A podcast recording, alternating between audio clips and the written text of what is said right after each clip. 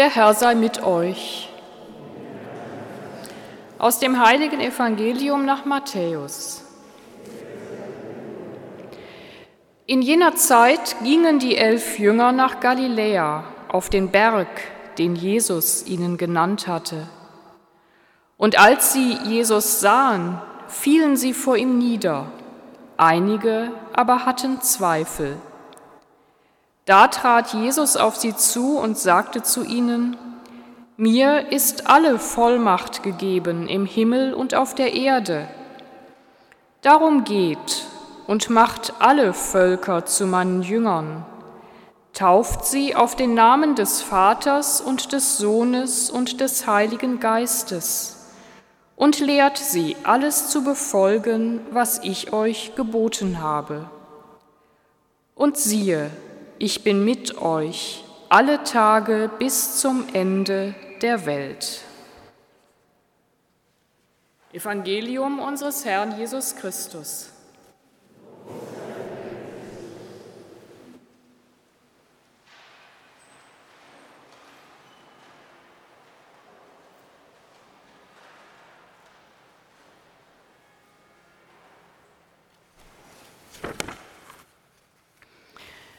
Liebe Mitfeiernde, es wäre schön, hätten wir jetzt die Zeit, gemeinsam einen Film zu schauen, anstatt dass ich predige. Einen Film, der auf überraschende Weise das Geheimnis der Dreifaltigkeit aufgreift, dem wir uns an diesem Sonntag zu nähern versuchen. Es ist der Film Die Hütte ein Wochenende mit Gott, basierend auf dem gleichnamigen Buch von William P. Young. Vielleicht kennen die einen oder anderen dieses Buch oder auch den Film. Es ist eine etwas surreale Geschichte.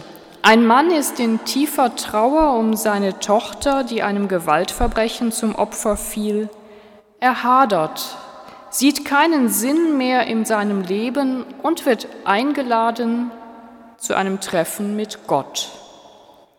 Er macht sich auf den Weg zum angegebenen Ort und trifft dort auf eine überraschende Konstellation.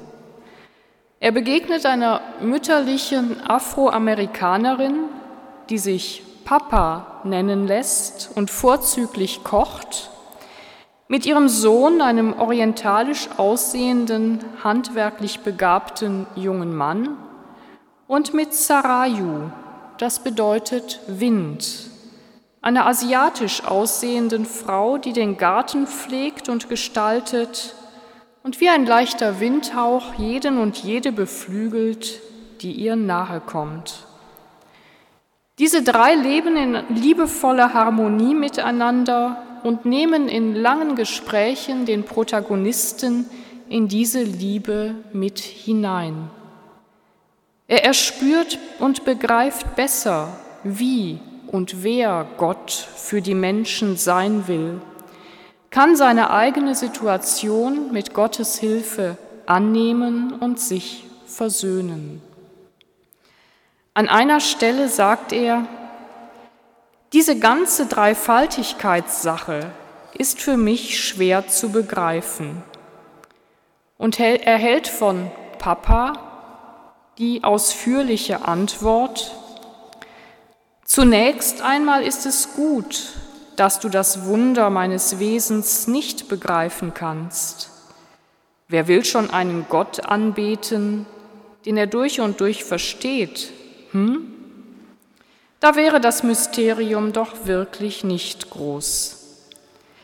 Wir sind nicht drei Götter und wir sprechen auch nicht über einen Gott mit drei unterschiedlichen Aspekten, wie etwa ein Mann, der Ehemann, Vater und Arbeitnehmer ist. Ich bin ein Gott und ich bin drei Personen und jede der drei ist vollkommen dieser eine Gott.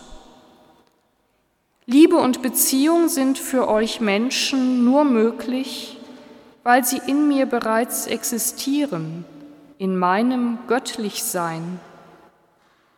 Liebe ist nicht die Begrenzung, Liebe ist das Fliegen. Ich bin Liebe. Du verstehst nicht, dass ich nur deshalb überhaupt zur Liebe fähig bin, weil es für mich ein Objekt der Liebe gibt oder genauer gesagt eine Person. Ohne eine Beziehung innerhalb von mir wäre das unmöglich. Ihr hättet dann einen Gott, der nicht lieben könnte.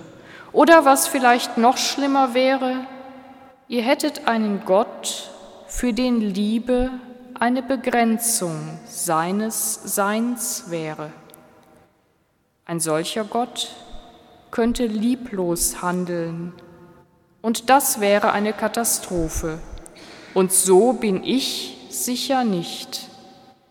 Der Gott, der existiert, der ich bin, der ich bin, kann nicht ohne Liebe handeln. Soweit eine Passage aus dem Buch Die Hütte. Mit einfachen Worten wird hier die Unbegreiflichkeit Gottes nahegebracht. Eine unglaubliche Leichtigkeit, Freude und Glück wird spürbar in diesem Miteinander, in diesem Zusammensein, in diesem Zusammenwirken. Wie ein immerwährender Tanz, in dem die drei göttlichen Personen in ständiger Bewegung sind, aufeinander bezogen und miteinander wirken und in denen sie uns Menschen einbeziehen. Denn das, was nach außen wirkt, ist die Liebe, in die wir hineingenommen sind und in der wir mittanzen dürfen. Menschliche Worte, menschliche Bilder zugegeben. Doch wie anders können wir uns Gott und der Dreifaltigkeit annähern? Als Kinder, Töchter und Söhne Gottes der Dreifaltigen, erfüllt und inspiriert von der Heiligen Geistkraft, dürfen wir uns immer wieder ermutigen lassen. Dürfen wir Gott mit dem Namen anrufen, den Jesus für ihn hat, aber Vater und mit noch so viel mehr und anderen Namen. Gott, Vater, Hirte, Quelle, Schöpfer, Mutter, ewige, lebendige, mächtige, Jesus, Herr, Lehrer, Rabuni, Geistkraft, Hauch, Lebenskraft, Liebe. Unzählige Namen hat Gott und in keinem Namen lässt Gott sich ganz fassen. Kein Aspekt beschreibt Gott vollständig. Und selbst alle Aspekte, die wir fassen können, erfassen Gott immer noch nicht ganz. Gott bleibt im Geheimnis und bleibt das Geheimnis. Doch was wir wissen und sagen können, ist, Gott ist die Liebe. Und im Grunde ist es das, was Jesus geboten hat, zu lieben, das weiterzugeben, vorzuleben und zu lehren. Dazu beauftragt er seine Jüngerinnen und Jünger mit seinen letzten Worten. Ihm, allen Völkern, bekannt zu machen. Das Wesentliche, das Wesen Gottes, die Liebe. Gottes schönsten gemeinsamen Einfall nennt der Dichter und Theologe Andreas Knapp die Liebe in seinem Gedicht aus dem Vater und dem Sohn hervorgehen. Wenn wir zwei beisammen sind, kommen uns immer die besten Ideen. Unser schönster gemeinsamer Einfall jedoch ist die Liebe selbst. Geistesblitz aus dem Gottesgewitter, Quellgrund der Inspiration, überspringender Funke von Blick zu Blick, Feuer vom göttlichen Brande. Flammenwerfer in die kalte Nacht hinaus, Lauffeuer rund um die Erde, die Herzen im Sturm zu erobern und sie zugleich so leicht zu machen wie den Flug einer weißen Taube. Dass unsere Herzen leicht werden, dass wir in den immerwährenden Tanz der Dreifaltigkeit hineingenommen sind, dass wir die Liebe, mit der wir unendlich geliebt sind, weitergeben können.